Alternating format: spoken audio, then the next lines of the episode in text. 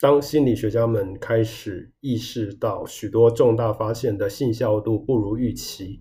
大家很快发觉需要大规模协同合作。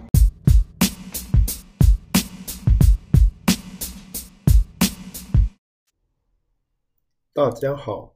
欢迎收听开放咖啡角，我是本集主持人陈少庆。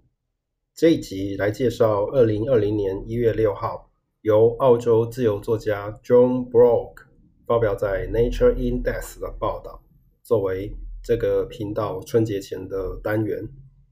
这篇报道主轴以访问 Brian Nosek 为主，介绍由他发起或参与的几项大规模注册在线专案，也借着 Nosek 教授的推荐，介绍我正在参与的跨国研究协同合作联盟——心理科学加速器。听众朋友想了解二零一一年后世界各地有危机意识的心理科学家如何面对并动手处理危机，这篇报道是极佳的入门素材。开始这个频道的原因是为了向华文世界介绍心理科学在线危机的影响，以及讨论世界各地心理学者自行发起的开放科学运动，其中一个大专题。是持续出现的各种规模注册在线研究专案，以及以开放科学操作为基本运作方针的合作联盟。介绍还有讨论这些项目，可以制作好几集节目。所以我再次打个广告，这个 podcast 持续欢迎有兴趣的朋友报名，根据你的想法来主持某些项目的介绍或是讨论。当我在推特看到 John Brock 的报道时，发现这篇报道可作为这一系列专题的开头。报道里的一段话足以说明为何许多心理学家自动自发提倡并且以身作则实践开放科学操作。我把这段话大致翻译一下。当心理学家们开始意识到许多重大发现的信效度不如预期，大家很快发觉需要大规模协同合作。我把这段原文节录在本集朗读稿中间，请读者们提供指教。我的翻译凝聚了我与这些学者们的实际互动经验，以及我实际采用开放科学操作的研究经验得到的体会。这篇报道以 Brian Nosek 的亲身经历，说明受到学术界与大众媒体吹捧、有影响力的心理科学研究，经过了2011年的重要事件后，许多学者开始亲身或间接体认到有影响力但低信效度的心理科学研究对心理学的长期伤害。有志一同的学者们很快在 Brian Nosek 的号召下，规划并执行了五件 Many Labs 专案。Many Labs 专案的共同之处是，挑选一组有影响力的心理学研究，由参登记参与的研究团队依照计划同时进行，收集的资料再集中依预先注册的计划分析，评估重要研究结果能被再现的程度。因为一个实验同时收集至少十来个实验室的资料，有些执行前已被多数教科书收入了经典研究，或者被媒体吹捧的重要发现，在线结果都不如原始研究成功。二零一四年第一个发表的 Many Labs 一号专案之后，Brian Nosek 已经主导了五项 Many Labs 专案。之后发起的专案，在挑选实验、筛选研究团队执行能力以及潜在变相的分析都有精进。二零一九年最后执行的四号与五号报告已经正式公开，听众朋友可从报道原文取得连结网址。这几年也有特定领域效法 Many Labs 专案的规模，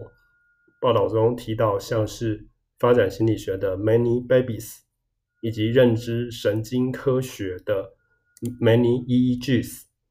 如果希望本节目制作专题介绍，欢迎听众朋友敲碗，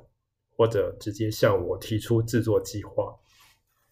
这篇报道也有提到，二零一五年发表在《Science》杂志，有两百七十位心理学者投入，确认发表在顶尖心理学期刊研究在线率只有百分之三十八的心理科学重置专案 （Reproducibility Project Psychology）。而我认为更值得注意的是，Brian Nosek 解释这一些专案的规划方式是效法物理学的 CERN 与 LEGO 协同研究组织。我认为，如果跨国协同研究模式常态化，对于习惯小型团队合作的心理学研究，将带来更新学术文化的影响。Joe Brock 的报道提到两个推动常态化协同合作心理科学研究的项目，一个是 Brian Nosek 担任总主持人，得到美国国防部补助，简称 SCORE 的。Systematizing Confidence in Open Research and Evidence，这个专案要集合专家的人类智慧，以及累积大量资料的人工智慧，评估近十年社会科学文献的可信赖程度。去年我去荷兰开会时，曾参与其中的专案项目 Replicates。这是请来开会的专家学者们组成好几个小组，每一组都会对数十篇论文的研究主张以及结果进行信赖度评估。当时我曾经与中国大陆的朋友们一起录了两段音频，讨论参与心得。有兴趣的朋友可以从各大平台的本集介绍。或者朗读稿的最后取得录音档案的连接。另一个是 Brian Nosek 推荐，我有幸在创始之初就加入的心理科学加速器 Psychological Science Accelerate）。这个联盟是二零一七年由 Ashland University 心理学系教授 Chris Shatir 所发起的。这个联盟邀长期邀请有心实践、透明操研究操作的世界各地心理学者，以实验团队的名义加入。不像 Many Labs 是临时组成的合作组织，心理科学加速器有章程与常设委员会，有征求与挑选研究计划的步骤，协助执行及发表。以及推广训练任务等等的负责委员会，我加入后，除了有送出正在执行的计划，也参与部分委员会的工作。目前台湾地区只有我与成功大学龚俊佳老师的实验室加盟。过完年，我要准备一集好好介绍心理科学加速器的组织与近况。希望激励有经营实验室的老师起心动念加入联盟，还有鼓励想学习开放科学操作的同学找到合适的学习管道。如果你对本集内容有任何疑问或建议，欢迎到开放咖啡角脸书专业留言。觉得我们的节目有意思，请分享我们的节目与脸书专业。我们下一集见。